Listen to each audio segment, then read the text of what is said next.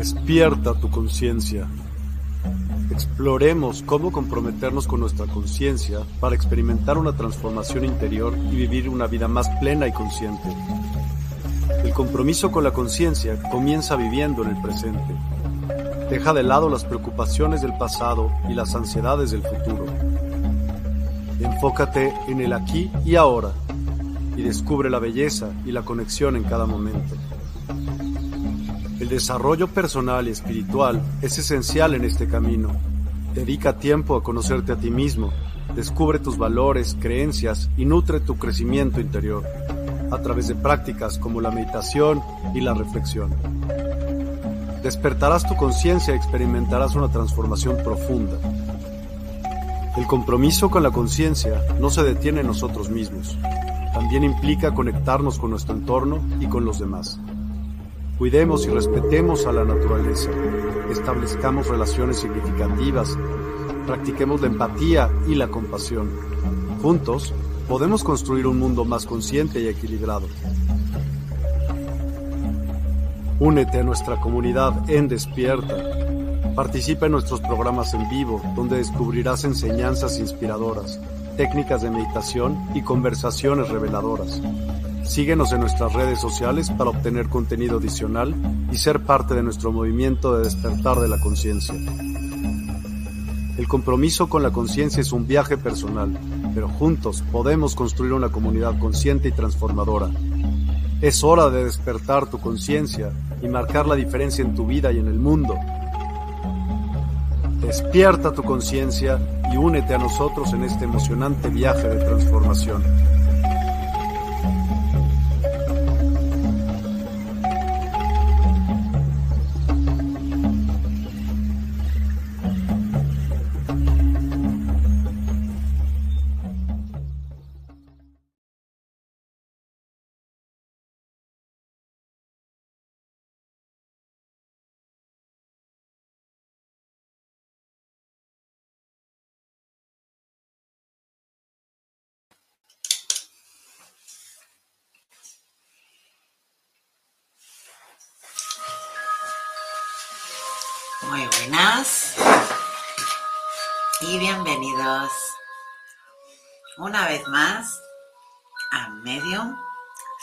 Del Más Allá. Hoy vamos a dar todas esas técnicas, pues formas también de, de cómo pasar un duelo, pues más alineadamente. Vamos a hablar pues sobre todo de qué podemos hacer antes, qué podemos hacer durante y qué podemos hacer después. Cómo cuidarnos también en ello y cuidar a quien debemos. ¿Por qué no? Hoy, como todos los martes, vamos a hacer medio medando. Vamos a tener con nosotros a nuestro medio y maestro de registros sarcásticos, Vamos a ver si la tenemos por aquí ya.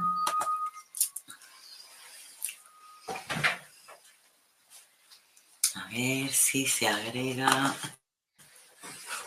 Muy buenas noches.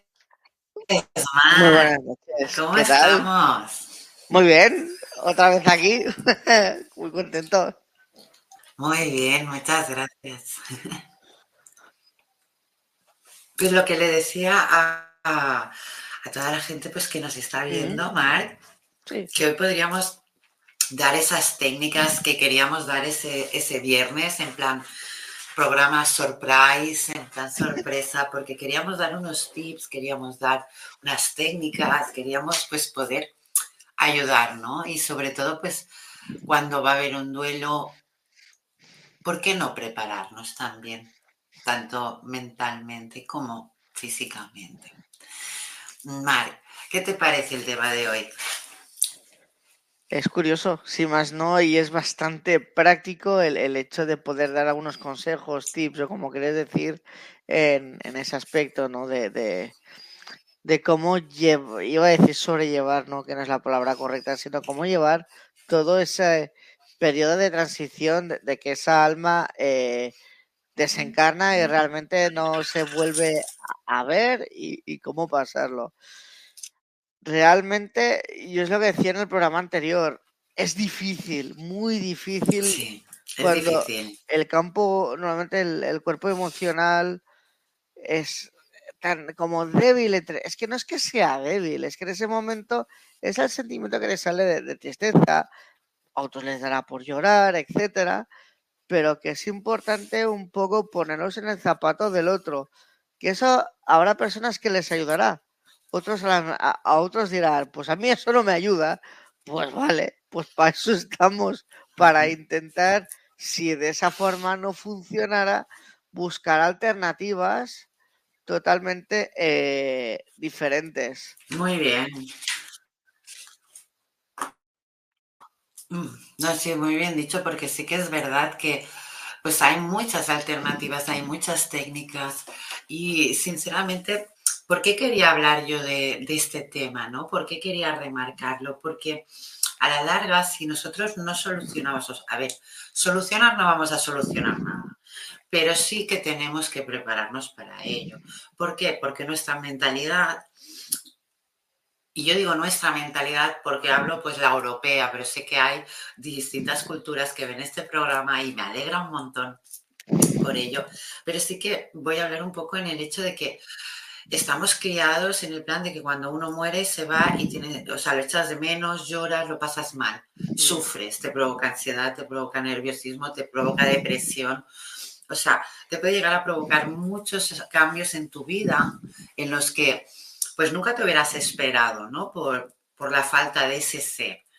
Entonces, eso se puede acarrear como una depresión, como le digo yo, a largo tiempo, ¿vale? Porque mucha gente se lo guarda dentro y ahí hace mal, porque lo tiene que sacar. O sea, tiene que sacar todo lo que siente en ese momento. Si tiene que llorar, tiene que llorar. Si tiene que gritar, tiene que gritar. O sea, tiene que hacer lo que de verdad siente pero tiene que sacarlo, porque si no lo saca, es lo que te digo, siempre va a haber. Es como tener una herida, ¿vale? Y que sí, o sea, una herida en la piel y que sí, vale, se ha curado la piel, pero la herida la sigues teniendo debajo. Y si tú me tocas aquí, no me va a doler, pero como me toques aquí, me va a doler. Entonces, es lo mismo. O sea, a la que en un momento de su vida llegue en un momento culminante en el que no esté bien, va a ser como echar una gota más al vaso y el vaso se va a salir de agua ya, porque va a ser el momento de explosión. Entonces, esa gente que lleva mucho tiempo, pues yo digo que es una depresión de largo, largo tiempo. ¿Por qué? Porque se lo esconden y creen ellos todos valientes, porque son unos valientes. Eh, creen que que hacen bien, de ser duros, de ser fuertes, de, de no mostrar esos sentimientos. Y ahí no hacen bien, porque es lo que decimos, cargan su mochila con un peso más, del cual pues nos han enseñado en esta vida a no comprender, que es la muerte. Entonces, esta noche vamos a dar unos tips más. Dime, dime. Más a más, añadiría o diría que todo es energía, todo pensamiento, toda emoción es energía, con lo cual cuando estamos en esa etapa de que no exteriorizamos, no sacamos eh, la rabia o la impotencia, la tristeza o ese sentimiento que tenemos, ya no solo es guardarte dentro y decir, bueno, soy un machote, parezco aquí King Kong y yo aguanto con todo, sino que esa energía es como que eso se va oxidando y esa energía de, baja vibración es que acabará haciendo que tu cuerpo físico enferme o pete por algún lugar, pero siempre acabará petando por algún lugar, porque no es tu energía, no forma parte de ti, es una parte sí, eh, eh, que te comentaba. Mm. Justamente, entonces creo que es importante hacer el programa este para, para ayudar un poco porque alguna cosa he visto y, no es agradable ver cómo acaba gente después de un largo tiempo de, de, vivir en esa carencia de decir yo puedo, me lo tiro toda la espalda y luego pasa lo que decíamos que acaba pasando. lo que pasa. Mm. Sí, porque aquí es lo que yo siempre digo, en esta realidad somos humanos, nosotros cada ser humanos, entonces debemos ah, cuidarnos primero a nosotros mismos para poder cuidar a los demás, entonces si queremos hacerlo, debemos estar bien. Entonces, ¿cómo se prepara uno para el duelo? Entonces, vamos a hablar un poquito primero de, esto, si te parece bien, Marc, de cómo se prepara uno para el duelo. Me gustaría saber qué opinas, cómo, cómo lo trabajas tú. Y luego, si te... Yo sobre el tema, cara, yo aquí discierno con diferencia entre dos casos, que es el que el, alma difunta que ha desencarnado ha sido por una muerte súbita de estas, pues le ha dado un ataque al corazón, le ha atrapado un coche, ha tenido un accidente, yo que sé, haciendo montaña, de estas que no te esperas, que de golpe pasa y, claro, tú no estás preparado, es como un, vale, me ha venido una avalancha emocional de golpe. La otra es cuando la otra persona, la que, el segundo caso que va a fallecer, tiene, pues, por ejemplo, tiene un Alzheimer, tiene un Parkinson, tiene alguna, tiene un ELA, tiene alguna em, enfermedad degenerativa que sabes que es una muerte anunciada y sabes que al fin y al cabo em, esa persona fallecerá. Entonces, ya te da un tiempo a como a, asimilarlo, a digerirlo. Ya la cosa a lo mejor sí se puede presentar como esa sensación de como de impotencia, de quiero y no puedo, y ahí está donde el, tema de trabajar. Es más, mientras estamos hablando de todo este tema y no me está dejando en paz, y lo tendré que, sacar, está por aquí Azrael, el arcángel que se dedica justamente A, mover muertos para arriba, bueno, a muertos no, perdón, almas desencarnadas, que me está diciendo que poco que irrespetuoso soy diciendo muertos, que no les gusta, se cabrean cuando uso la palabra muertos. Voy a ver qué, a ver qué dice Israel, qué quiere opinar. Ah, tranquila. A ver qué, qué dice. Dice, bendito seáis con este programa y ayudar a las almas en ese paso transitorio, mental y emocional, para tener un reposo y una, una tranquilidad absoluta. Dice, muchas veces no sois conscientes de lo primordial, que lo importante no es el paciente en sí, no es la persona que ha transitado hacia el otro lado de la vida, a otra forma de vida. Recordad que antes de nosotros venir a esta vida, venimos en esa forma totalmente álmica que no recordamos. Realmente el paso de una vida a la otra no es como os figuráis que os pensáis que es tan doloroso, tan preocupante. Eso es un concepto basado en la propia eh, sociedad que os inculca, inculca como que la muerte es el paso final, como la inexistencia, la desaparición. Pues para nada. Eso es una creencia limitante, no particular, sino a nivel de grupo. Dice, mm, muchos de vosotros, pues este vídeo es atemporal, que veis el vídeo o lo veréis, eh, muchos de vosotros tenéis la tendencia de que se os encoge el corazón, se os sobrecoge y no sois conscientes del daño que vosotros mismos os estáis generando. Porque además en esta sociedad tenéis la costumbre de siempre mirar hacia afuera. No, tenéis que mirar hacia adentro. Cada uno que se preocupe por lo suyo. Si cada uno de nosotros como personas afectadas por el... Eh, me dice de ese desencarnio, me dice como palabra que no sé ni, que existía, de una alma, entonces cada uno puede sanar esas hereditas o esos aprendizajes también, porque de la adversidad podemos aprender, son aprendizajes. De verdad, Maite, muchas gracias por hacer este programa. Y os dejo con Mark, os dejo con Maite, que seguro eh, que os darán muchas ayudas basadas en experiencias y si así lo considero y me lo permitís, volveré a, participar en esta agradable conversación. Vale, Rael, gracias. Sí, por favor. es que no paraba, lo, lo, tenía aquí. Y hasta que no, no, no, cuando tienes que sacarlo, tienes que decirlo. No, y haces muy bien, ¿eh? haces muy bien. Cuando a mí, a mí me pasa también, ¿eh? muchas veces, pero sí que es verdad que yo mm, cuando solo de arriba sí que a lo mejor freno, me voy a un lado y no, no es tan directamente. Por eso me, sorprende que tú seas, toma, ¿sabes? Está, pero está, está, muy bien. Oye, cada, cada persona tiene una forma diferente de canalizar y eso es lo bueno, poder ver un poco, ¿no? De todos. Yo lo que sí que quería remarcar, pero solo remarcarlo, porque lo, digo mucho en mis clases y lo digo mucho en en mi, o sea, a la gente que viene, pues a que yo le haga una sesión de mediunidad o un, o un tarot, ¿vale? Esta vida es como una obra de teatro. O sea, el malo que tú ves malo, tú fuiste ese malo. Y el que ves tan bueno, tú también fuiste ese tan bueno. Y los que se van es porque ya no tienen que actuar más en esta obra. Tienen que actuar en otra en la que tú, en la que tú, porque es así de claro, en la que tú, tarde o temprano, también vas a participar. Entonces, no es un adiós. Eh, eh, en, mi, pueblo, en mi, país, es un finzara.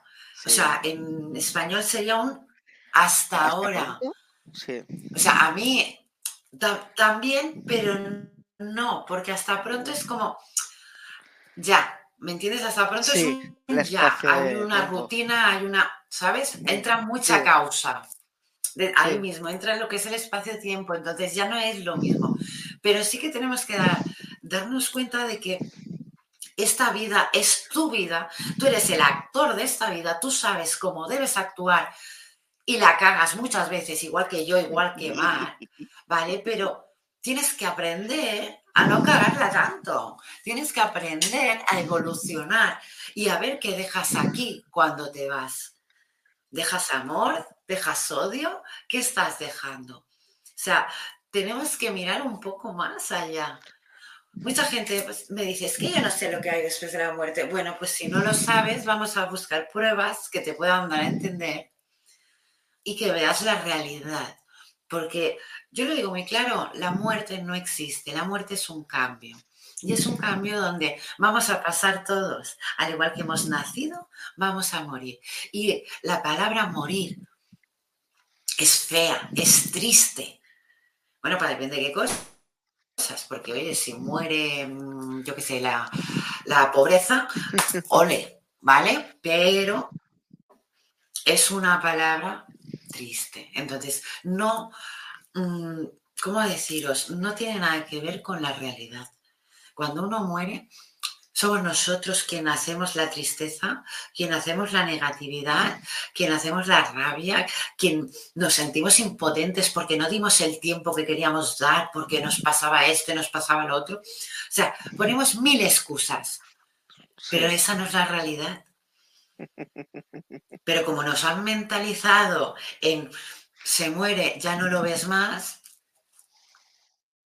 a mí mis alumnos de mediunidad, cuando vienen a las clases y cuando empiezan a ver ya, entonces lo dicen muy claro, dicen, ¿cómo nos han engañado? Claro. O sea, ¿cómo está todo montado de tal manera para que mm, suframos siempre por algo? Y lo de la muerte ha sido un sufrimiento directo de siempre. O sea, en muchas culturas la muerte es algo muy frío, muy triste y en otras culturas es algo que se celebra, que es como se debe hacer. Claro. Porque es ese cambio que, es lo que te digo, ya no le toca actuar más. Tiene que empezar a actuar en otro lugar. Es así de claro. Entonces tenemos que respetar esa evolución y además de respetar esa evolución, tenemos que celebrarla. Porque es que es así de claro, o sea, es así de fácil. Si no, ¿sabes qué pasa? Que luego muchas almas se quedan aquí por estas almas que están aquí en pena. Vivos, pero en pena. No puede ser. Esto es una gran oportunidad que tenemos. Es una pena. ¿Cuántas almas se hayan podido quedar aquí a causa del, desconocimiento, la inconsciencia de personas que se han puesto, ostras, qué puñetería, que se me ha ido, que no sé qué, y empiezan a llorar, no sé, y entonces creas un vínculo entre el alma que está en, la cuarta dimensión en el astral y dice, yo no me puedo ir aquí, yo estoy viendo sufrir a esta persona, yo me quiero ir en paz, ¿cómo me voy a ir si tú estás mal? Y ahí es cuando estás perjudicando a medio plazo a la, a la, propia alma. Porque no pueden estar mucho tiempo en el astral o son absorbidos por la oscuridad. Realmente. Y es más, ahora me estaba acordando mientras, mientras te escuchaba, me acuerdo que cuando yo hacía el primer nivel de registros, les hice una pregunta a los seres de luz y les pregunté, oye, ¿por qué nos tenemos que encarnar? Si el otro lado, el lado de cuando estamos desencarnados, y estamos en, la parte de la luz. Todo es eh, amor, todo es, ah, eh, todo es paz, armonía. ¿Para qué me voy a encarnar? Para eso me quedo donde estoy desencarnado. Y ellos me dicen, dice, porque la única forma de poder Pero debemos evolucionar. con, la, dualidad. Dios, que venimos a, nos encarnamos para que podamos coger nuestras propias elecciones entre el bien y el mal o corazón y ego. Y ahí es cuando realmente, cuando nos ponen en esa tesitura, es cuando podemos aprender y evolucionar. ¿Cómo lo vamos a hacer si solo estamos en luz? Yo, vale, me callo. Gracias. me pegaron un repaso que aluciné. Y al final todo es, es, la mentalidad de aquí. Es que es así. Fue impresionante ese día. sí, porque eh, parece parece que tengamos la, la, mentalidad contaminada pues de tanta toxicidad, de que si noticias negativas, de que si una guerra aquí, de que se han, mm, se han peleado y ha pasado esto, que sí. O sea, es como que esa toxicidad ha enfermado nuestra mente y ya lo aceptamos. O sea, ya es como, mira, ahora con los móviles es peor. O sea, antes, por ejemplo, con la tele y tal, pues mira, ya te hacía, la gente se hacía más películas, ¿no? Pero ahora con los móviles es peor porque una persona se cae, se hace daño, o dos personas se pelean y la gente no va a ir a separarlas o no va a ir a recoger a esa persona que se ha caído, sino que va a sacar el móvil y lo va a grabar como noticia. A ver, ¿dónde está la humildad?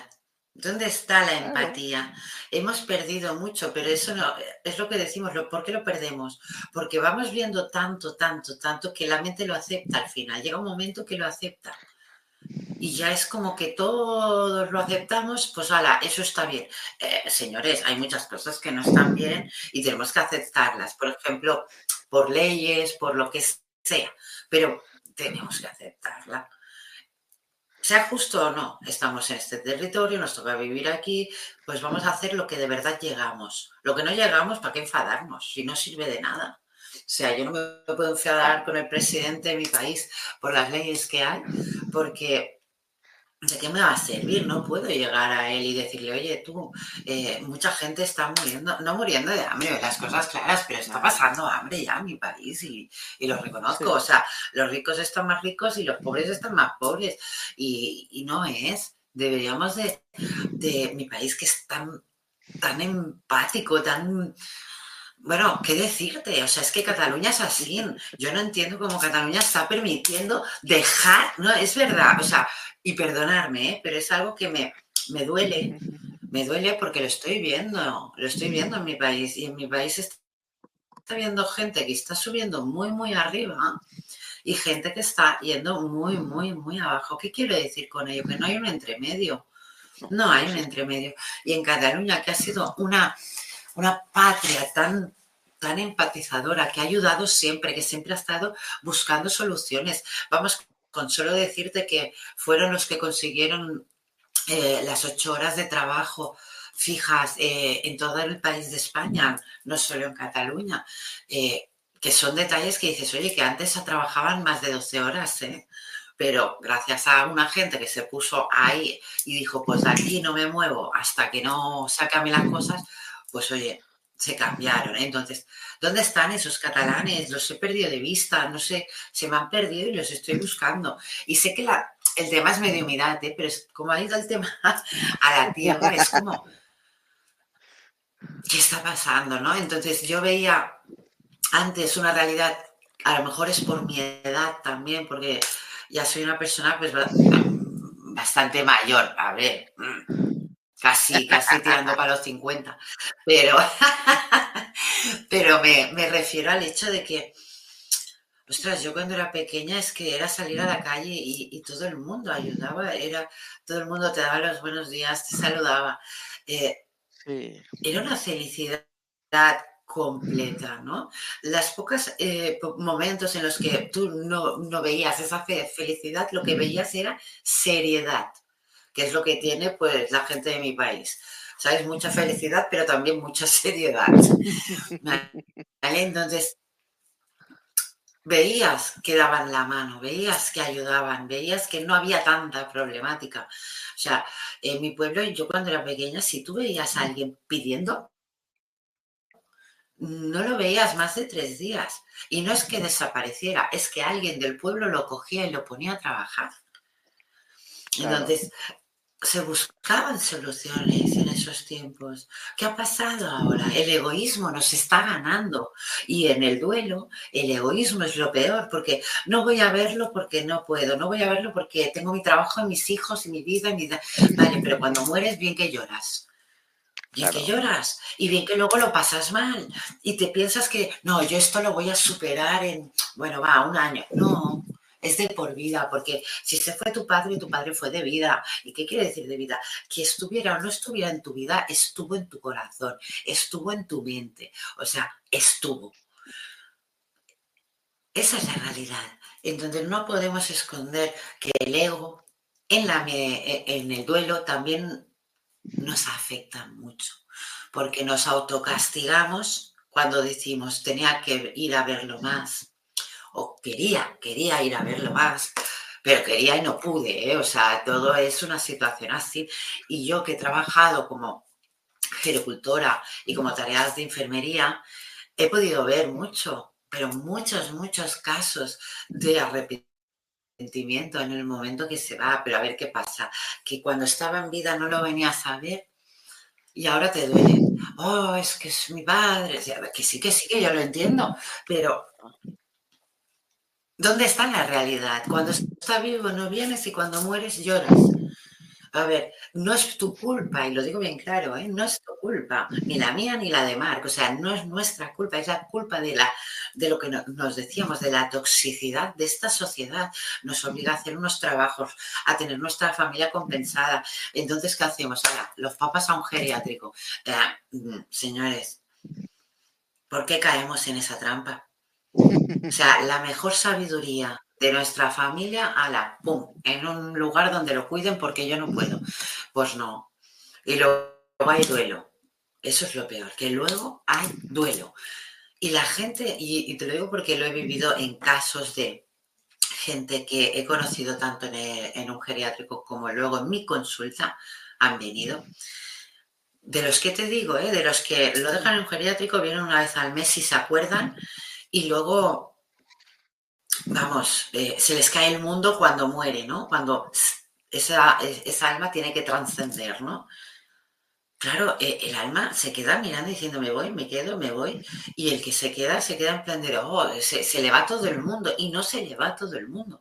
Es el momento de que empiecen a vivir esta experiencia sin esa persona, porque esa persona, lo que decíamos antes, ya ha dejado de actuar en esta realidad tuya luego tú a lo mejor vas a actuar en su realidad. Es que es así. O cuando reencarnes, a lo mejor aquí ha sido tu padre, pero es que cuando reencarnes a lo mejor es tu hermano.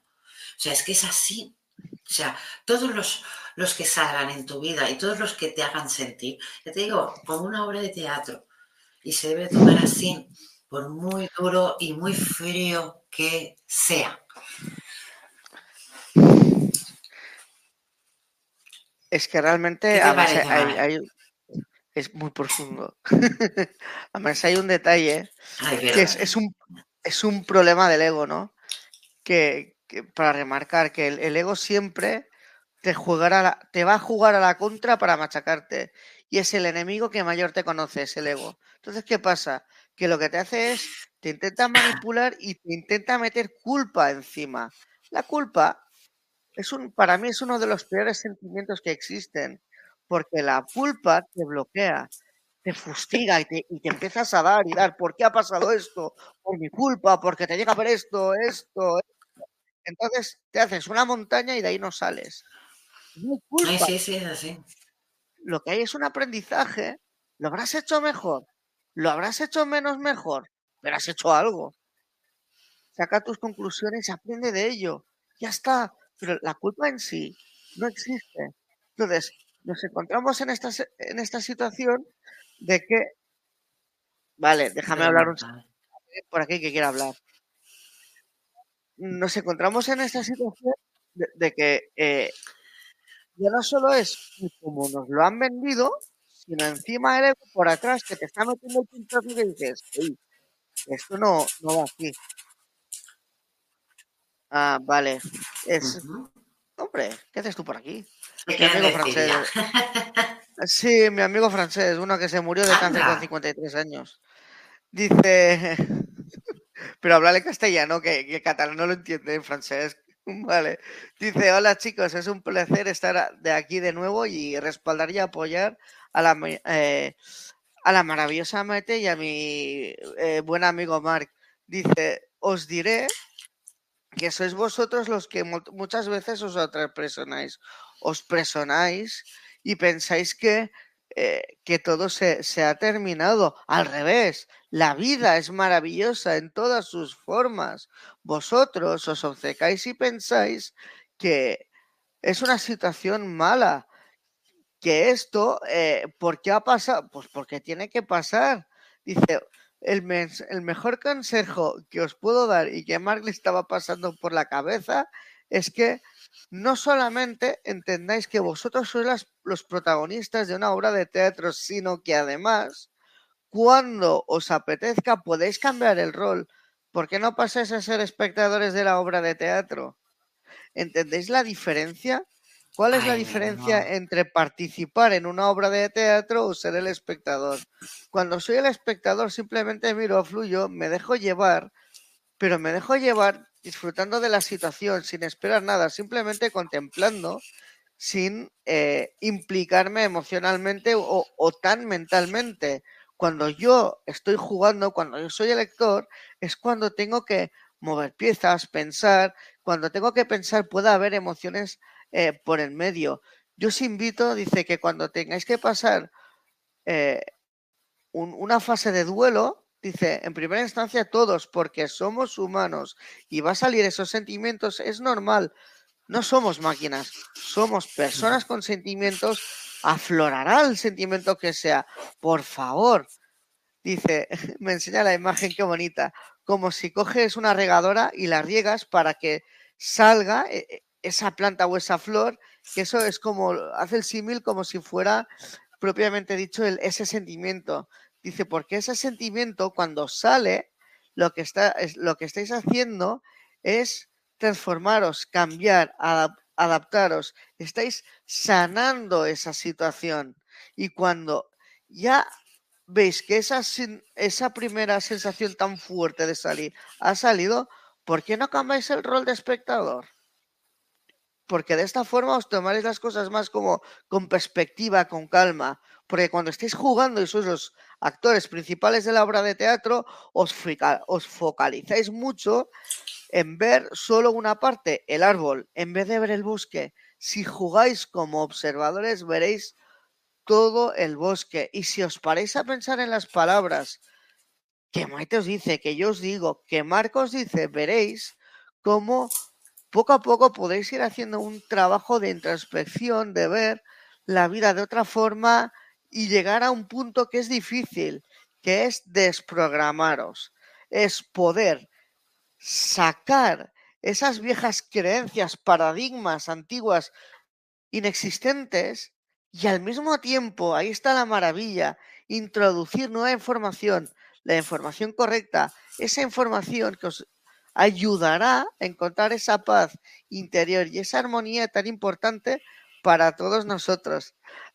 Veo que mono, veo que sonríe y dice, me despido de vosotros y a cada uno de vosotros os mando un abrazo y mis mejores bendiciones. Se despide vuestro amigo Francesc y se ha ido. Gracias, Francesc. Qué bonito. Qué bueno, ¿no? Pero muy, muy, buen, muy buen mensaje, ¿eh? Plural. Muy, muy buen mensaje. Pues, Amar, vamos a aprovechar, vamos a leer que tenemos ya algún mensajito, algún comentario. Vamos a ver qué tenemos por aquí. Ave del Paraíso, hola, buenas tardes. Muy buenas tardes, Ave del Paraíso.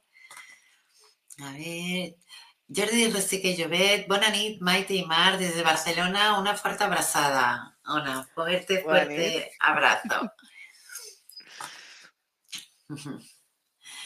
Pilar Comas, hola chicos, wow, qué sorpresa. qué buena, Pilar. Eh, estoy en esa etapa, a ver si salgo de ella. Es difícil, Pilar, pero cuando quieras, aquí estamos para ayudarte. Así que pregunta, dinos lo que quieras, que tú sabes que siempre estás contestada. ¿Vale? Sin miedos, para adelante. Vamos a seguir. Mili Alcántara, buenas tardes desde Perú. Muy buenas tardes desde Perú. Qué bonita tierra. Sí, ¿eh? Vamos allá. Mireilla Buitrago, muy bueno, buenas tardes. Muy buenas tardes, Mireilla. Tenemos también a Nick. Hola, saludos, buenas tardes a todos. Muy buenas tardes, Nick. Qué guapa sales en esa foto, ¿eh? Sí, ¿eh? me he quedado ahí, digo, mírala. Y tenemos a Pilar Cuomas que nos dice, cuesta asimilar y distinguir a veces la realidad o a central a veces. Esto, Pilar, me va muy bien que lo digas porque sí que es verdad. Y te lo diré porque últimamente como que estoy leyendo libros ¿no? de psicología y, y sobre todo de mente. Y ahora estoy leyendo un libro muy especial, eh, que creo que incluso te, iría bien, Pilar. Luego te, lo paso.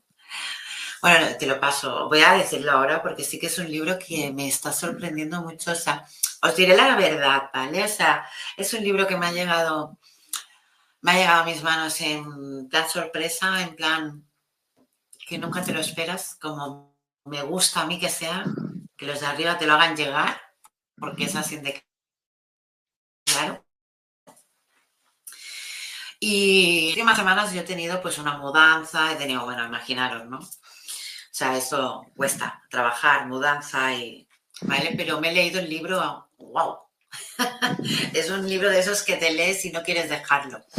Pero me voy a, a autocastigar, como digo yo, a leerlo otra vez porque hay muchos, no sé si hay muchos puntos, muchos test, cuáles he visto que yo pensaba una cosa, luego he visto otra. Y eso es como que también es una evolución, ¿no? ¿Y por qué digo esto, Pilar? Porque sí que cuesta asimilar mucho cuando de verdad tú estás en una realidad dentro de otra. ¿Qué pasa? Que no es que sea central o como quieras llamarlo, no, no, no no hace falta a veces. A veces puede ser un cambio de dimensión por energías. A mí me ha sucedido. Pero cuando tú hablas ya, cuando hablamos del tema duelo, ya es como que va a costar mucho más. No es un cambio de lugar, un cambio de dimensión, sino es una fase en la que tienes que luchar para salir de ello, ¿no? O sea, puede ser el duelo o lo que decíamos antes, ¿no? Más que te decía una depresión larga, ¿no? De, largo alcance.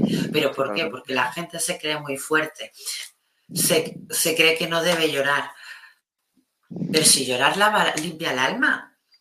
Y lo que de verdad vas a limpiar va, a ser el hecho de, de todo lo que tú mismo te, te, culpas, de, ay, no lo fui a ver, ay, no le di esto, ay, no fui. Si no se lo dices es porque no se lo tenías que dar. Y si no fuiste es porque no tenías que ir.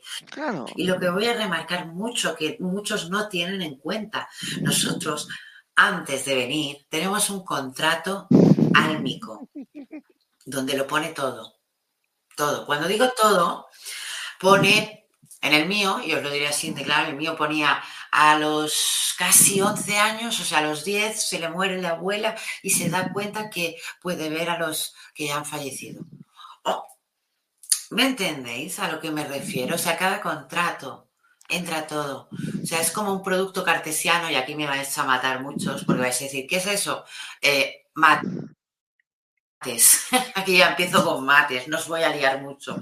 Pero el producto cartesiano es que, eh, os pongo un ejemplo rápido, esta taza puede ir con este boli, puede ir con el micrófono, puede ir al lado del mar, puede ir conmigo, o sea, puede ir con la dualidad de la vida que tenemos aquí.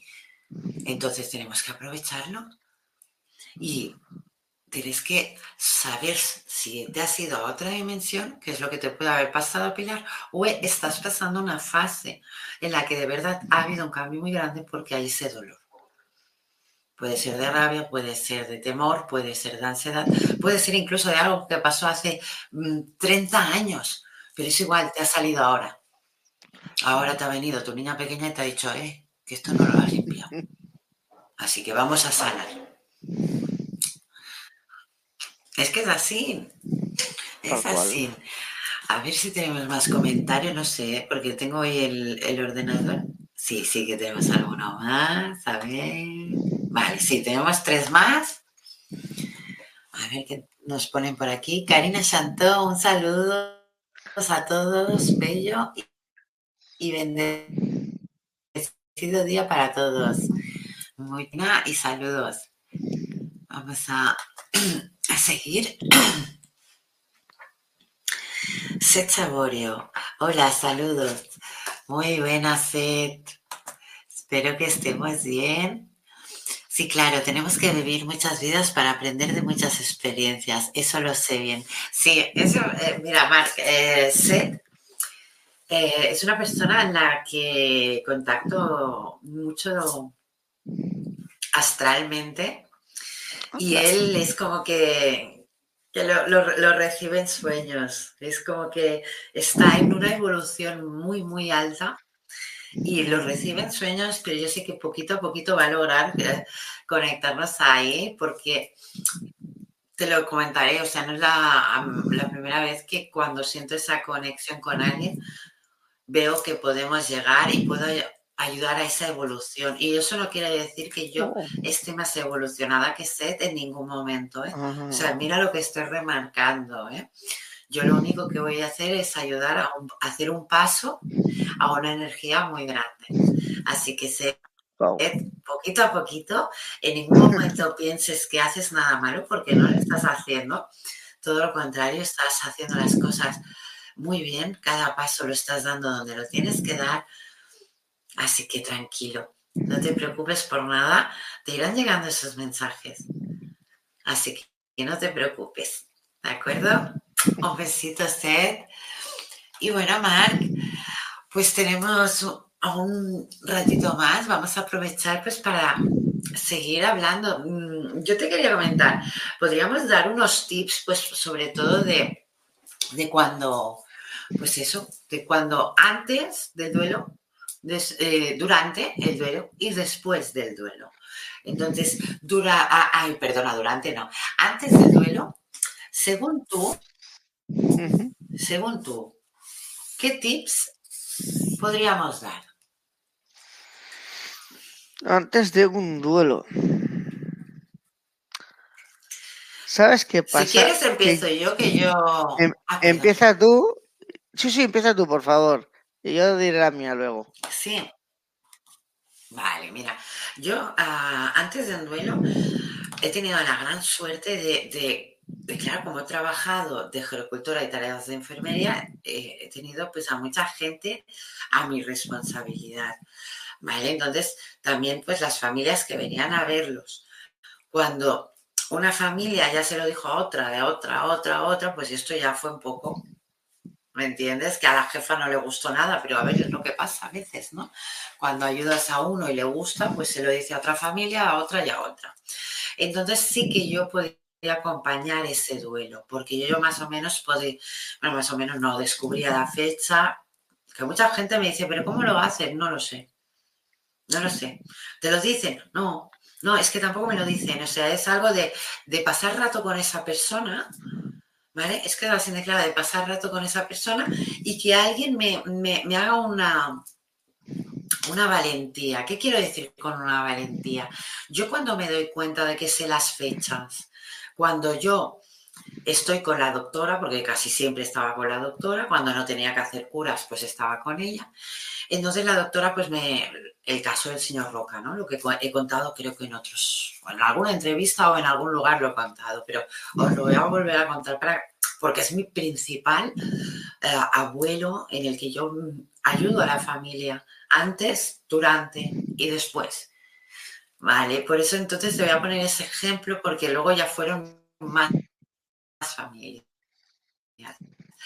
Entonces, ellos ya se daban cuenta que yo era especial, porque no paraban de decírmelo, ¿sabes? Que mi forma de trabajar, mi forma de todo. Y yo, bueno, no, no pasa nada.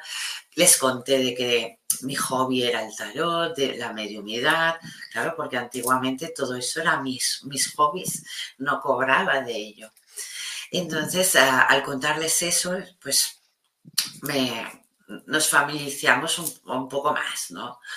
Total, se llevaron al señor Roca al hospital, lo devuelven al geriátrico y la doctora me dijo, Maite, empezamos con paliativos. Paliativos es la medicación que se les pone en vía, ¿vale? Pues para, bueno, pues para que se duerman tranquilos, para que no haya dolor, para que tengan, pues una muerte digna, ¿vale? Le llaman, le llaman. Pero bueno, opiniones como los colores, ya lo sabéis. Entonces, ah, vamos a ponerle paulativos. ¿Qué quiere decir cuando ponemos paulativos? Que no suelen durar más de, dos meses. Dejan de comer, deja de funcionar todo el cuerpo y, se van. Vale, entonces esto pasa en junio y, y claro, me dice eso, ¿no? Y yo, yo le digo a la doctora, digo, no, hombre, no, el señor Roca no, porque el señor Roca hasta mi cumpleaños no se va. Así de clara, pero sabes como enfadada, ¿eh? o sea, intentando retener ese lobo, esa fiera que hay dentro de todos, porque todos tenemos nuestro lobo bueno y nuestro lobo malo, y yo intentando retenerlo, ¿no? En plan de, calma, calma, y diciéndole, no, no, si hasta el día, o sea, si hasta octubre no se va a ir, sea, claro, la doctora me miró porque tenía unos ojos preciosos, pero ahí todo grandes. Y me miraba y me dice, Maite, mm, poblativos, dos meses, máximo tres, no le doy más.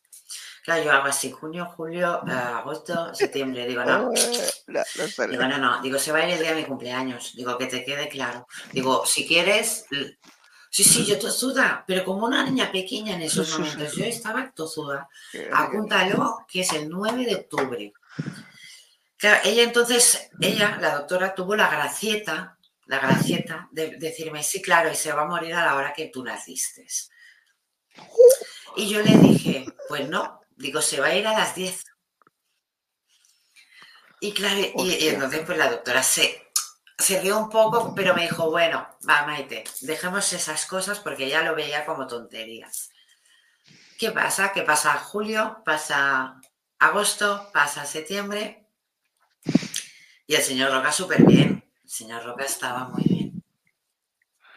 Llega, llega octubre, llega el día de mi cumpleaños. Yo entro para despedirme de él, que cuando entro, vamos, me acompañaba una gericultora Erika, preciosa. Y, claro, se quedó flipando porque me veía que yo me iba apartando. Y claro, yo es lo que le dije luego al salir, digo, es que tú no veías la gente que de verdad había. No había solo el señor Roca, la madre, la hija y la nieta. No, ahí vivían los padres del señor Roca, habían incluso familiares. O sea, había... O sea, fue muy bonito. Yo me fui me despedí muy bien y sí que tuve el miedo, mira que te diré, tuve el miedo de que, no sucediera. En el mismo momento en el que yo, esa noche, por ser mi cumpleaños, mm, como había trabajado y tal, mi hermana me esperaba pues en la calle de al lado con el coche.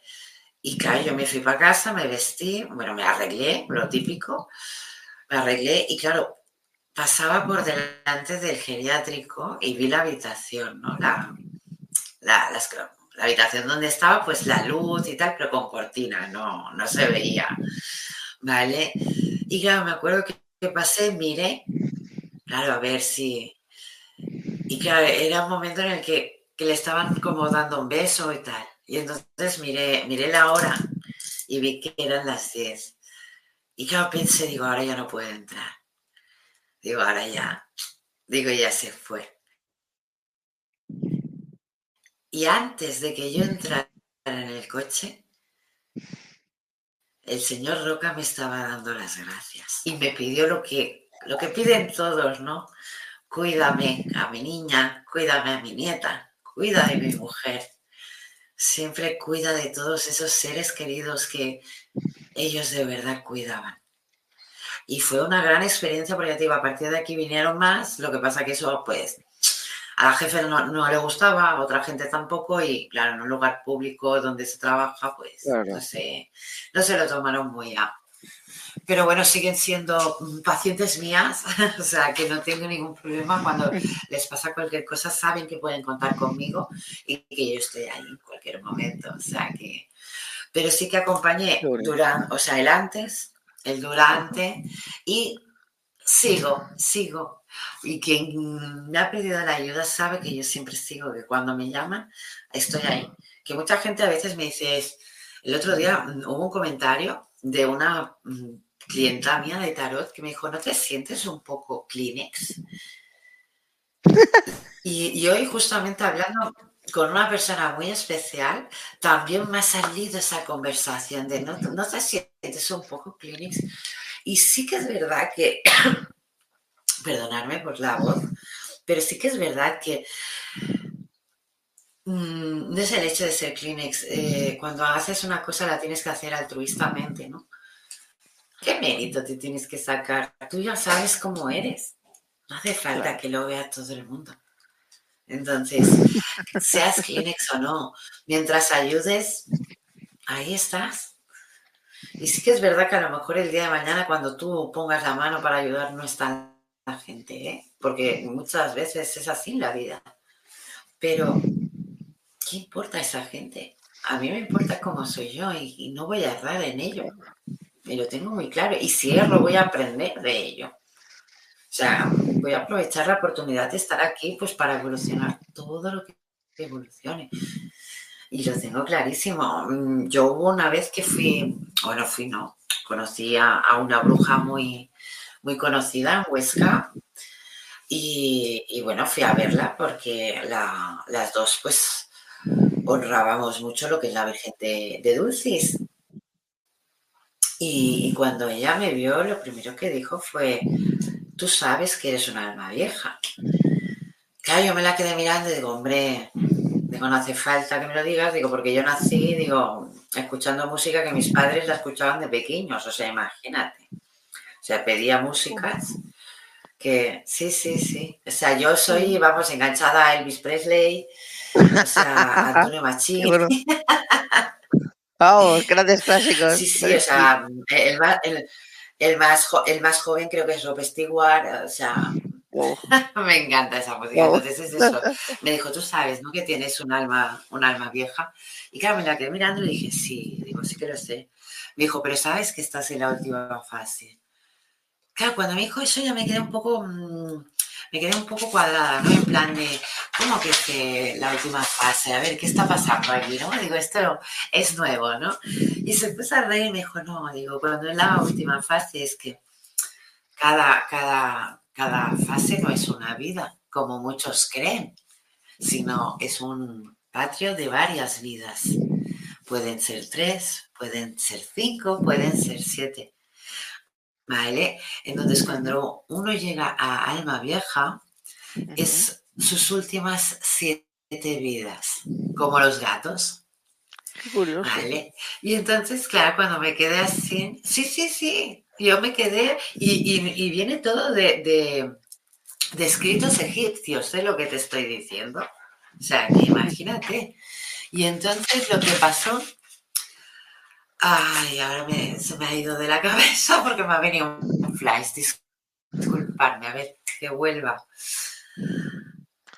la bruja de Huesca. Esto me da mucha rabia cuando pasa porque tengo cosas que... Sí, sí, sí, pero... Ay, vale, alma vieja. Perdonadme, eh, disculpadme. Me ha venido un flash de golpe y digo, uy, esto no.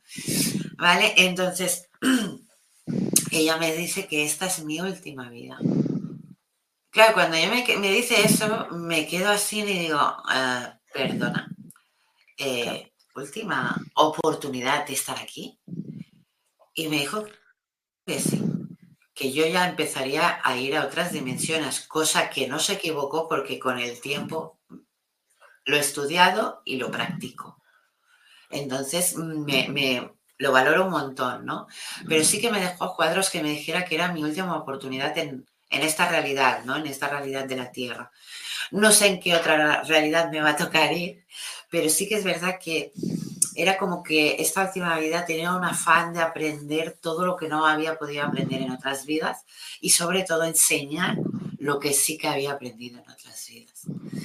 Entonces, es eso que, me quedé en plan de, ahora entiendo también por qué me encantan tanto las preguntas, por qué me encanta tanto lo misterioso, lo que no tiene respuesta, lo que no. Claro, ahí lo entendí bien, pero lo que me costó, ¿eh? Lo que me costó. ¿Y tú cómo lo ves? ¿Cómo, cómo lo, harías entonces? A ver, yo personalmente, verme la situación, estando despierto y lo que sea ahora, de acompañar en ese paso de transición a la otra vida, no ya como tal. A mí los, lo que me ha tocado sin vivir es cuando ya me ha dicho adiós, me voy. Y luego me ha tocado un poco ayudar un poco tanto al difunto que no se quiere ir, porque es lo que decíamos antes, quería dar un último mensaje, porque ve mal una persona, ya me ves a mí detrás corriendo, o directamente porque la persona encarnada pide por el difunto directamente. Es una experiencia que sí que me gustaría vivir, seguro que algún día se me presentará, pero desde mi humilde opinión pienso que el mayor tip que puedo dar es la importancia de en esos países donde se ve la muerte como algo tan negativo, pensar en todo lo que hemos dicho, estamos diciendo hoy para hacer ese cambio de chip, esa desprogramación que hacían por ahí los seres de luz y, conseguir ver desde otra perspectiva, desde otros ojos, la, realmente la, nueva realidad, ¿no? Porque se pierden muchas cosas con esto. Mm. Ah, vale. No sé por qué me están diciendo que diga lo siguiente. Igual que tú exponías el caso de como alma vieja que eres, y que te han comentado que aquí nada, te vas por ahí a otra dimensión para que veáis cómo son las cosas. También descubrí, lo dejo porque me lo han dicho que lo diga, eh, mis guías y alguien más. Eh, yo en su momento descubrí que yo estaba en misión para una parte hacer la maestría de lo material, por así decirlo, Ah, ¿Estáis seguros? Vale, dicen que lo diga. Em, para decirlo de alguna forma, eso es conocimiento avanzado. Hay gente que le llegará, hay gente que no. Hay muchas almas que, igual que hemos pisado la Tierra y nos hemos encarnado como humanos, también nos hemos encarnado en otros planetas con otras razas diferentes. Eso hay gente que cree, hay gente que no lo cree. Yo descubrí cuál es, no me lo dejan decir, la raza a la cual eh, dijéramos que a la cual yo pertenezco y, conozco, porque los he visto y he hablado con ellos, familia de por ahí, ¿no? Perdidos. Y a mí me dijeron, tú has venido aquí a hacer una maestría de la parte... Tú, tú, ya te imaginas por dónde va. de la parte eh, material, porque esa raza, la parte material se fue a la, iba a decir, a la M, por cuestiones evolutivas, y luego ayudar a las personas. sí, sí, dicho finamente. Y otra cosa es para realmente ayudar a las personas a, transform a transformar su realidad y, como es, si esto es la persona, cogerla, acariciar su alma, me están diciendo, y sacarla de su mente, de su, me dicen, de la Matrix, y simplemente liberarlos para que vean lo que es el mundo real y lo que la gente se está perdiendo por no abrir los ojos, por no abrir el corazón, por solo centrarse en la negatividad, en el ego, en lo que el tonto ese te está diciendo en vez de decir, di tú lo que quieras, yo voy a pensar y hacer lo que yo sienta y considere. Y al final lo importante es lo de aquí, pero sobre todo lo que hay aquí dentro. Entonces, cuando acudimos adentro, cuando nos hacemos a nosotros caso en el sentir y nos dejamos de juzgar, de prejuicios, de criticar, de hacer volar la imaginación, de disfrutar del proceso, es cuando podemos coger eh, esa mentalidad arcaica de decir, vale, muy bien, adiós, ya no te quiero. Y la puedo rellenar con cosas nuevas, bonitas, y que al final esto de aquí ese me dicen, ese corazón se expande, se engrandece y ayuda a vivir mucho más en amor. Así que el mejor consejo que yo puedo dar es no os creáis tanto lo que digan por ahí, sobre todo la parte negativa, id a vuestro interior y sentir las cosas. Y a partir de aquí, haced o deshaced. Porque de esta forma es como vais a llegar con las auténticas conclusiones y conseguiréis transformar lo que es os han inculcado, os han metido a fuego a lo que realmente es. Y eso es un proceso, ¿eh? No es algo así, ya está. Pasa un tiempo. Así que eso puedo decir.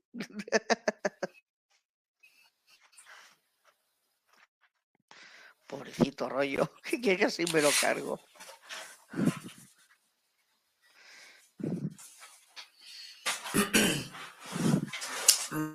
Bueno, Mar, ah, vamos a aprovechar este momento, si te parece bien, que me tengo que, nada, un minuto, me tengo que ir aquí para solucionar una cosita.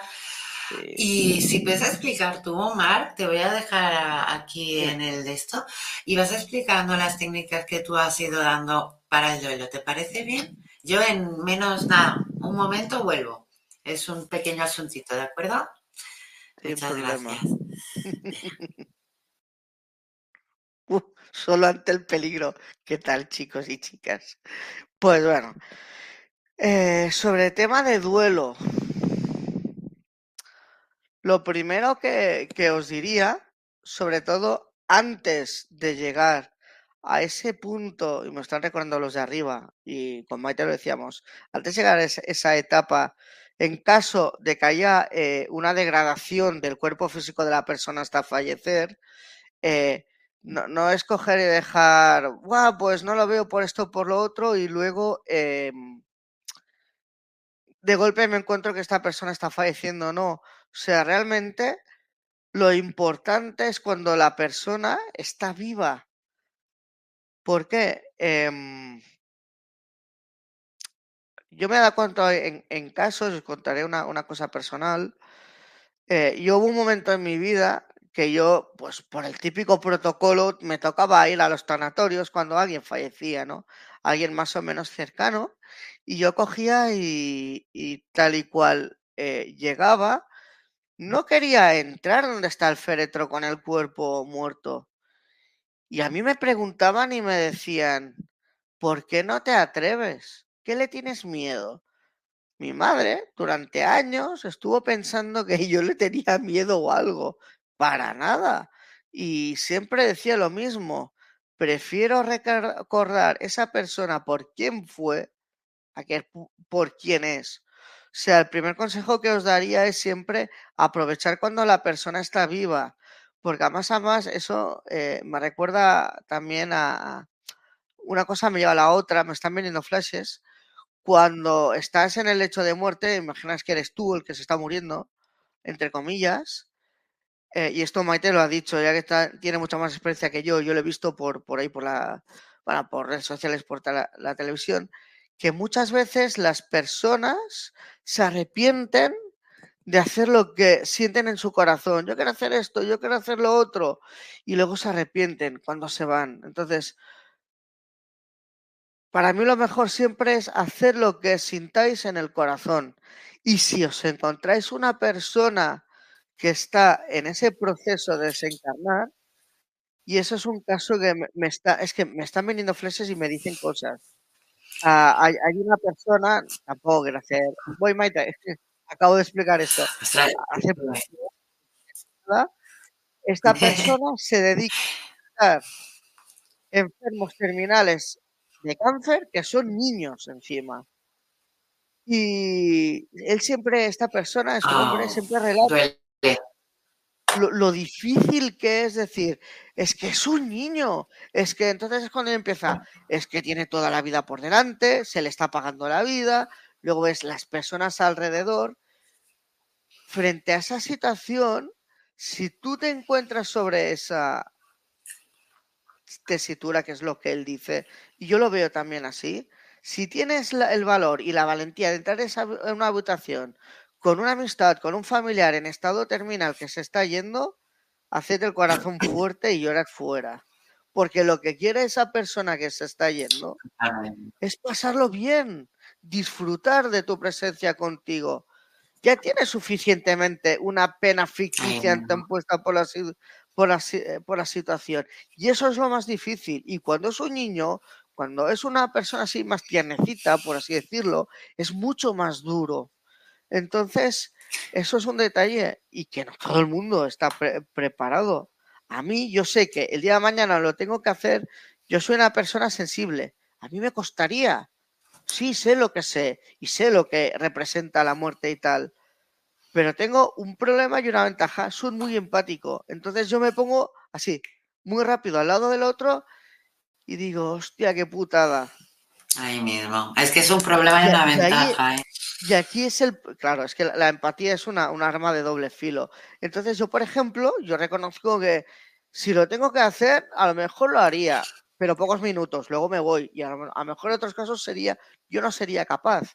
Yo me lo pasaría mejor cuando la persona ya se ha ido, ha desencarnado y luego ya me pongo a hablar y doy mensajes y que me quiera querer, que me quiera. Y el que no también. Es cada cual la creencia y la conciencia un poco de, de, de cada uno pero sobre todo cuando estéis con esa persona, siempre de buen rollo, positivismo, venga, en que te puedo echar un cable, nos echamos unas partidas de esto, de lo otro, que te gusta hacer, no sé, que unas risas, unos chistes, siempre intentando eh, endulzar la situación, porque al final es un favor que le estás haciendo a la persona, porque si tú lo haces, Maite lo hace, yo lo hago y el otro lo hace, la experiencia de esa degradación del cuerpo físico se hace más agradable. Y, me viene como, me está viniendo una sensación que me están, me están eh, como, wow, enseñando, sintiendo de los seres de luz, como que el alma cuando se va y desencarna se va muy feliz, más aún. Si los seres de luz hay un protocolo que antes de irse se les, se les va el velo al olvido y se acuerdan de las cosas automáticamente, imagínate que antes de llegar a ese punto, tú ya le estás facilitando el desencarnar, ya directamente le estás facilitando todo el trance. Es brutal. Y, lo que me está mostrando ahora es que se van con una felicidad impresionante y que les estás facilitando el camino para decir que qué guay, qué bien, me puedo ir tranquilo, me voy al alto astral y, se van.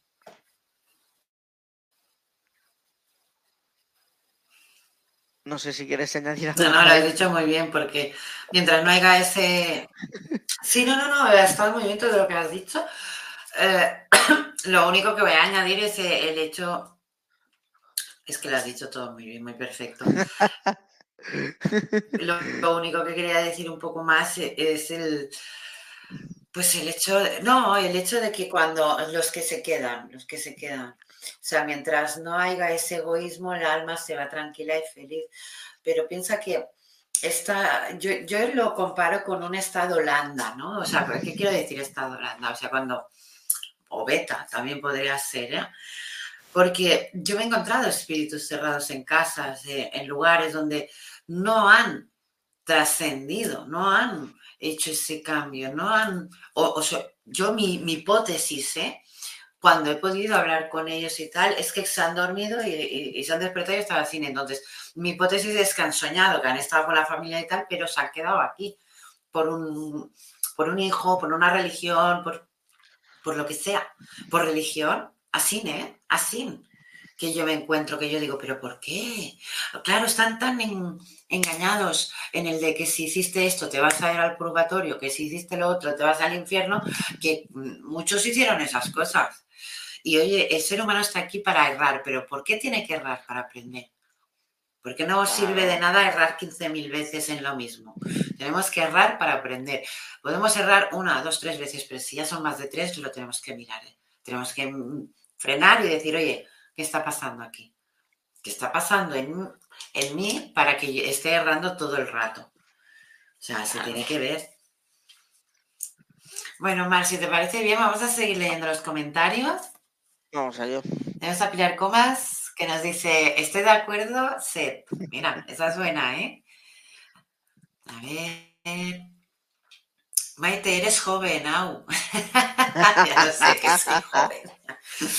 soy alma vieja, pero tengo un cuerpito, como digo yo, un, un es que a mí me gusta mucho llamarlo disfraz a esto, porque como podemos hacer con él lo que queremos, ahora podemos hacer tactus, eh, si me quiero poner el pelo azul me lo pongo, o sea, es un disfraz. Y cada vez vamos a ir como más cómodos estemos y más felices nos sintamos. O sea, guapa yo, guapa tú, Pili, guapo el mar, guapos todos. Porque sobre gustos, los colores, es que es así de fácil, los colores. Pero muchas gracias, Pilar. Vamos a seguir leyendo los comentarios. No se vale, lo hacen sentir a uno más viejo. Ja, ja, ja. Más que hoy cumplo años en este portal. Pues muchas felicidades, ¿eh? muchas felicidades. Vamos a seguir leyendo los comentarios. Hoy tenemos comentarios, ¿eh? También. Vamos a seguir leyendo. A ver. Pati Reyes, hola, abrazo de, de luz desde Fénix ¿Eh? Fue, sí, Arizona. Gracias. Ay, ese pedazo de abrazo. Ay, pues suerte que lo has dicho, que yo no he caído en eso, sí que es verdad. Pues mira, qué bonito que nos veas desde ahí. Mándanos una foto de ahí, claro que sí. Y, ay, ahora no me acuerdo el nombre, pero la de Perú también, mandarnos fotografías de vuestras, de vuestros países, de vuestras zonas más bonitas, los lugares que de verdad os llenan mandarnos fotos. Vamos a seguir leyendo los comentarios. Eh, si se quieren poner, que ya empieza. Van a hacerme caso, ¿eh? A ver. Ahora, mira, Marga de Mena. A ver, un aplauso, corazones y risas. Pues claro que sí, Marga, un saludo. A ver, Marga de Mena, feliz cumpleaños, Seth. Oye, pues sí, ¿eh? Feliz cumpleaños, feliz vuelta al sol. Celébralo y desde este programa y todos ya lo ves, te deseamos que sea un día súper especial, Seth. Un besazo. Vamos a seguir. Susana Becerra, hola Maite y Mar, saludos desde Los Ángeles. California, Sara. Mm. Perdóname. A mí me hablas de, a mí me hablas de Cataluña y te digo todo lo que tú quieras. Pero como me salga a, me voy a España y mira, Aragón me lo conozco bastante, pero me tengo que mover más, me tengo que mover más. Así que disculparme. Yo es que ha sido y digo, será California.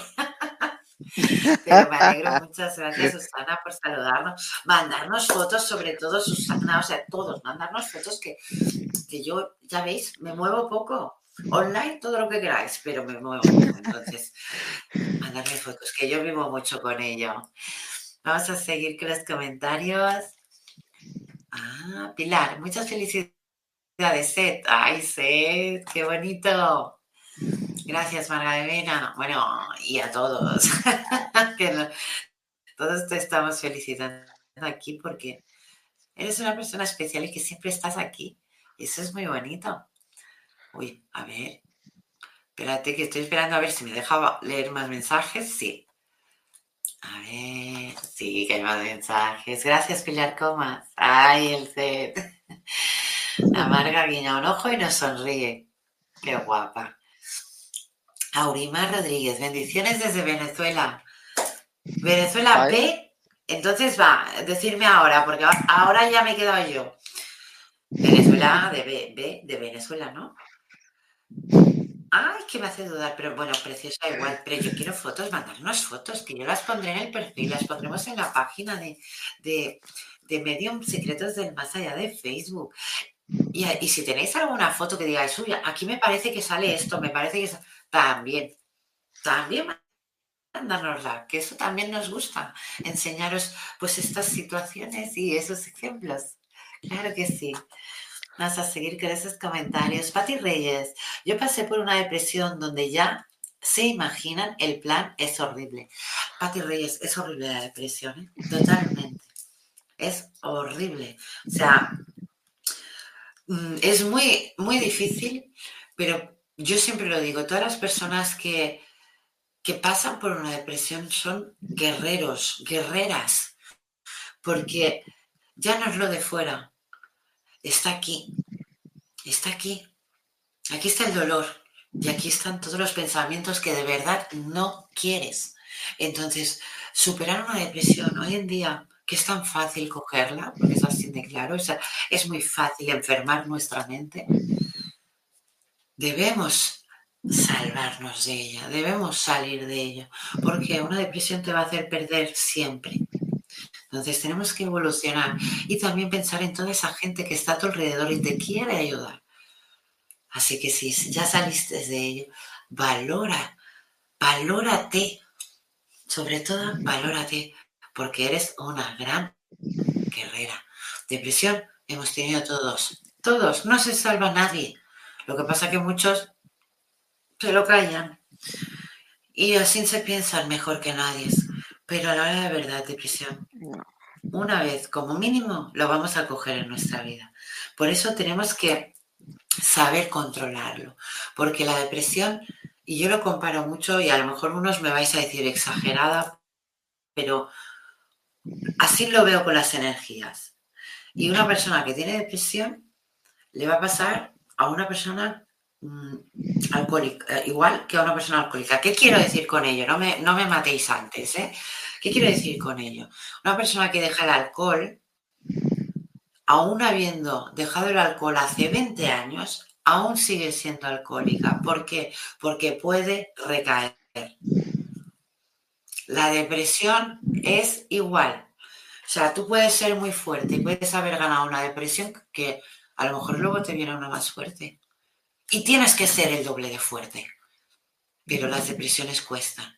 Por eso la gente que tiene depresión la tenemos que ayudar, la tenemos que dejar que fluya, porque tampoco debemos agobiarlos. Porque a veces pasa que queremos ayudarlos tanto que los agobiamos. Pero no, no. Lo que necesitan es cariño y darse cuenta de, de verdad de quién son. Y a la hora de verdad son ángeles, son buenas personas que pues han tenido una mala época, un mal momento. Así que para ti te envío mucha, mucha luz y muchas, pero muchos abrazos para que todo eso no vuelva a salir y sales completa, completamente. Si me permites añadir unas palabras, Maite, a Pati. sí, sí, sí. Para Solo lo sabe gente de mi entorno. En mi caso no fue depresión, fue ansiedad. La otra enfermedad mental que está de moda junto con la depresión. Yo no pude trabajar, eh, caí por ansiedad como una mosca, mental, más laborales, durante, bueno, fue, fue récord. En mi caso, normalmente la estadística dice que son 8 o 9 meses para recuperarse de una ansiedad. Yo tardé 5. Pero, ¿sabes qué pasó? Que al final todo es un aprendizaje. Yo fui a parar a una psicóloga que su función fue que yo me autoconociera realmente. Entonces, mm. si te ha parecido o, tienes o has tenido depresión, siempre es por algo. Por ejemplo, yo puedo extrapolarlo a lo que yo sí que conozco muy bien, que es la ansiedad.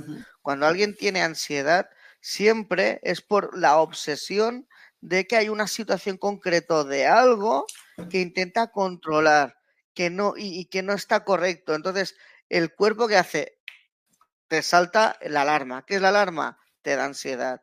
Entonces viene el proceso de que la, la, psicóloga que me atendió decía que es de construir, que es cojo, localizo, simplemente pensando, ese es el trabajo de pensar, ¿dónde está esa situación que a mí no me está ayudando, me causa ansiedad? Y en vez, y eso es muy importante, de coger y encararme, pongamos que este ratón, es esa situación, ese pensamiento, decir, que hijo de mm, desgraciado, no sé qué, no sé cuántos, nunca lo hagas así. Si lo haces, lo que estás haciendo es alimentar el ego. Y el ego te va a reventar vivo.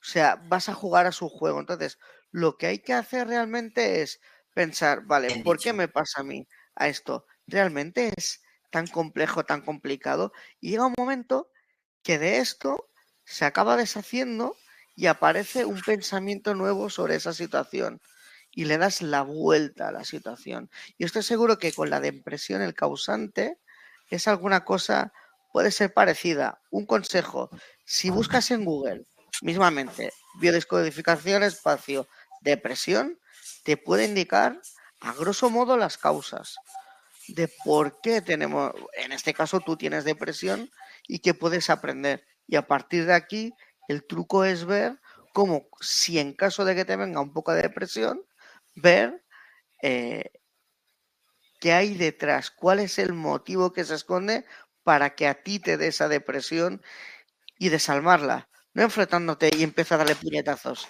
sino a desmontar, a decir, no pasa nada, vamos a derrumbar este muro y aquí no ha pasado nada y continuamos.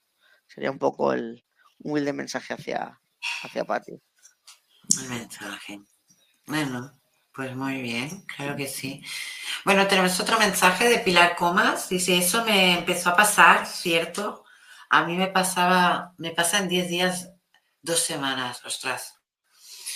Pues Pilar, aquí demuestras que eres una gran guerrera, ¿eh? A ver, es cierto, a mí me pasan cosas similares y no sé de dónde saco esa información. Pues esa información te llega porque tienes, eres perceptiva, eres sensitiva, o sea, tienes ese, esa herramienta evolucionada en ti. Entonces aprovecha la pilar. Te lo he dicho muchas veces, tenemos que hablar, tenemos que hablar. Vamos a seguir con los comentarios. Juan Carlos dice, saludos desde, desde San Juan de, del Río, Quero, México, MX. pues muchas gracias, Juan Carlos, por estar aquí. Muchos saludos. Ay, qué bonito. La foto se ve muy, muy bonita. Mira, Edurne Cabanes. ¿Y él cómo sabía que habían varias fases en la vida? Ay, ahora no, ahora voy un poco perdida. Creo que te está hablando de la, bruja de Huesca y que te comentó que era tu última fase. Creo que va por aquí. Ah, vale. ¿Cómo está? Vale, eh, porque pues lo diré porque hay brujas que perciben unas cosas, mediums que perciben otras, eh, personas que solo son sensitivas, o sea, cada persona percibe sus causas. Entonces, ella lo que percibía en mí era mucha, una, mira, seré muy clara, eh, Edurne Cabanes, porque eh, más o menos tú sabrás entender lo que te diré ahora. O sea, ah, cuando yo hablo con ella, poco tiempo antes, a mí me sucede una cosa muy importante para mí, porque, porque me hace, primero me preocupa, me preocupa bastante por el hecho de si yo puede ser que me esté yendo para el otro lado sin darme cuenta. ¿Qué quiero decir con ello? En el hecho de que ah, a mí se me muere un animal de, me lo encuentro muerto, de un animal de toda la vida que había querido mucho y me entró una locura. No, no sé, no era yo. Era como, como ver cómo no, no, no, fue algo muy bestia porque eh, era como ver cómo, cómo unos diablos eh, hacían enfermar a este perro y moría de golpe. Entonces era como que yo me volvía, no loca, sino que solo quería gritar y gritar y gritar. Y, y me encogía, me acuerdo, me encogía y de golpe hice como un, como si saliera gente dentro de mí. Y salió mucha, salieron hasta monjas, con eso te lo digo todo. O sea, a mí eso me preocupó mucho porque nunca me había sucedido. Entonces, cuando yo voy a ella, es porque a mí me han indicado que ella es muy buena en estos casos. Entonces yo voy a ella y le explico la situación, le digo, mira, es que nunca hubiera creído pues todas las personas que salieron de mí. O sea, salieron tanto hombres como mujeres, eh, mm, gordas, flacas, era algo que dices, fuera del lugar. Y entonces cuando yo fui allí, ella me dijo que yo iba a ir para saber eso. O sea, ella ya sabía que ella tenía que decirme solo eso, que yo estaba en mi última vida y que por eso estaba en tanta evolución y que por eso había sacado tantas vidas, que todas las personas que yo vi salir de ese cuerpo mío habían sido disfraces que yo había utilizado en esta tierra material. Entonces, como entenderás, yo voy por una causa y ella ya sabía que iba. Entonces, ¿cómo no voy a creer que me está diciendo que estoy en la última y que por ello tengo mi ímpetu de estar aprendiendo y evolucionando sin parar? Que eso es verdad, ¿eh? porque cuando empecé con el tarot, digo, bueno, con el tarot acabo con la mediumidad, de la mediumidad a las runas, de las runas a las ciencias ocultas, de las ciencias ocultas a las percepciones, y no paro. ¿Pero por qué no paro? Porque para mí es una evolución enorme hay cosas que parece que ya las hubiera aprendido ayer y hay otras que me cuestan más. Pero una vez pasas esa evolución, se agradece mucho, mucho, mucho. Y si esta es mi última oportunidad de estar aquí, pues cuando vaya a otro planeta, a otra tierra, donde sea, donde me toque,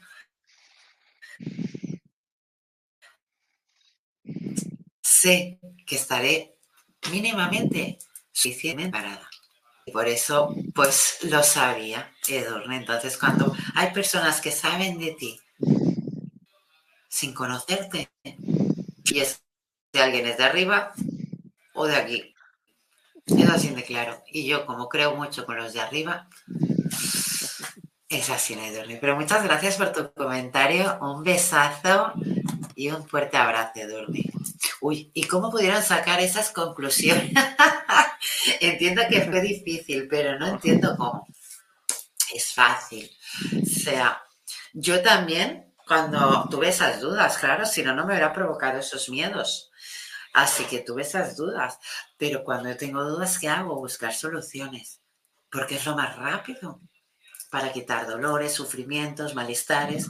Entonces, buscar soluciones. La mejor indicada que me llegó a mí fue esa persona. Entonces yo fui a esa persona y esa persona sabía más de mí que yo de ella. ¿Entiendes? Muchas veces en la vida te vas a encontrar personas que saben más de lo que tú te crees. Y no es que alguien se las haya dicho, sino que las mismas energías se lo revelan. Así que espero haberte contestado bien tus preguntas. Y si tienes cualquier duda, ya sabes. Cuenta con Amigo. Bueno, a ver, no sé si sana. Vale, tenemos otra. Sí, porque ya, nada, en dos, tres minutos acabamos el programa, ¿eh? Mm. A ver. Buffering. Ah, no sé qué. ¿Qué quiere decir buffering? Ahí lo pues sabe.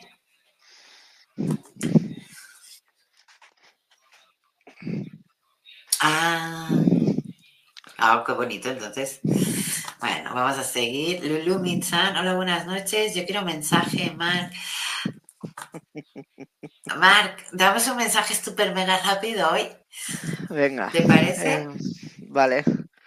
A ver, un mensaje, por favor, de los seres de luz hacia Lulu, por favor. Dice. vale, siento que son ángeles. Dice, los ángeles se están alineando a tu favor. Dice, tienes un camino frente a ti, un camino que irás despertando hacia el 2024 si así quieres y te interesa. Empiezas a tener como una... No, no, no un resquemor, como un... Hay una cosilla en el estómago de una curiosidad de ir hacia ahí, que es el camino para conocernos a nosotros los ángeles De hecho, te diremos que has trabajado en otras vidas con nosotros y podrías trabajar nuevamente con nosotros. ¿No te apetecería conocernos? ¿Saber un poco más? Dice, pronto, hacia el 2024, me dicen, no sé si es o una persona que se te presentará o una situación que se te presentará como que te ayudará a abrir camino hacia ese aspecto si así lo deseas. Dice, de todas formas, ¿eh? no es necesario de que eh, esperes, también puedes tomar tú la iniciativa. Conoces a grandes valedores y personas que están estrechamente ligadas o conectadas con los ángeles. Dice, Maite dice a su manera, a pesar de que en su práctica actual tira más por otros campos, dice, tiene conexión con los ángeles. Dice, Mark se pasa el día hablando con ellos, pero tú también conoces a otros seres de luz que vibran en esa energía angelical y que están conectados a ellos. Así que te invito que hagas las preguntas pertinentes, sea a Mark o a quien sientas en el corazón, para ir explorando ese camino y a ir abriéndote paso, porque confiamos que así lo harás y verás cómo todo esto te llevará a un camino más de evolución, de sapiencia y de sanación también. Así dice que mis bendiciones de parte de tus ángeles. Y así se termina. Bueno, ya no vamos a poder leer más mensajes porque se nos acabó el tiempo, pero sí que os vamos a comentar, mm, por si queréis tenerlo en cuenta, a todos los mensajes que nos dejéis por, por YouTube, o sea, todos los mensajes que nos dejéis por YouTube durante este mes de diciembre serán contestados tanto por mí como por Mar. O sea, tenéis doble respuesta. Así que ya sabéis, en todos los comentarios, y, o sea, toda la gente que ponga like y comentarios en YouTube. Se os leerá y se os contestará a todas vuestras dudas y todo lo que queráis. ¿De acuerdo? Solo este mes de diciembre, pero lo vamos a hacer por vosotros, como nuestro regalo de Navidad. Así que aprovechar y este mes todo lo que pongáis, eh, todas las preguntas que pongáis en comentarios y habéis dado like en YouTube serán contestadas. Así que adelante, chicos. Pues bueno, Mar, se nos acabó el tiempo. Lo que sí que, si te parece bien, despedimos el programa juntos. Hoy voy a, a, decir, a deciros sobre todo que este viernes el programa es súper, súper interesante. Vamos a, bueno, vamos a hablar de la Matrix, cómo una medium ve la Matrix. Entonces, yo creo que va a ser bastante interesante la charla. Podéis hacer todas las preguntas que queráis, ya lo sabéis. Voy a ser yo, como todos los viernes, quien hace el programa. Mar solo está los martes. Espera, aquí. Pero la gran suerte, la, la, gran... Eh, espera. Pero tú ahora tienes que hacer así. ¡Ay!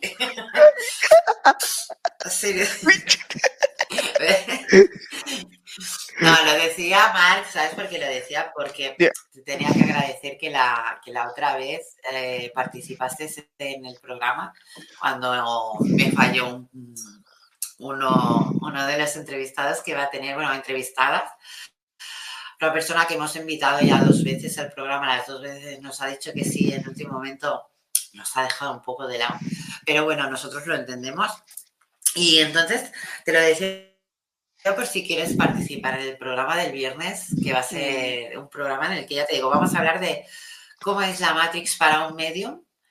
Y cuando digo para un medium es porque un medium lo tiene, o sea, si una persona normal de calle eh, ve la Matrix como algo superficial o diferente, yo quiero mm, que, vean cómo lo ve un medium, porque un medium es como que lo vive un poco diferente, incluso puede dar mm, tips y, pautas para que mucha gente llegue a, ese tipo de mentalidad de poder ver que todo esto es...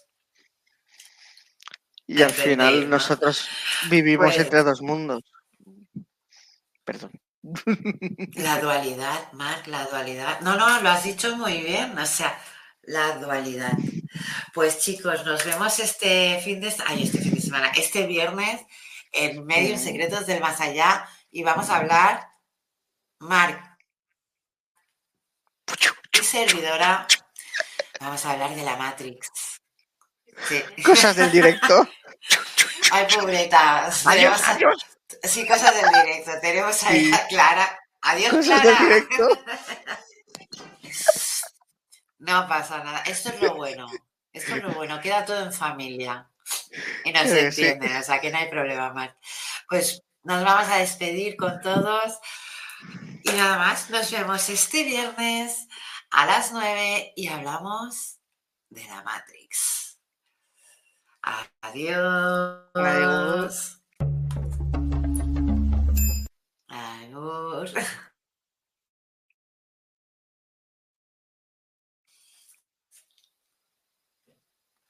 ¿Qué ha pasado aquí? ¿Ves? Si es que cosas del directo, lo que decía el.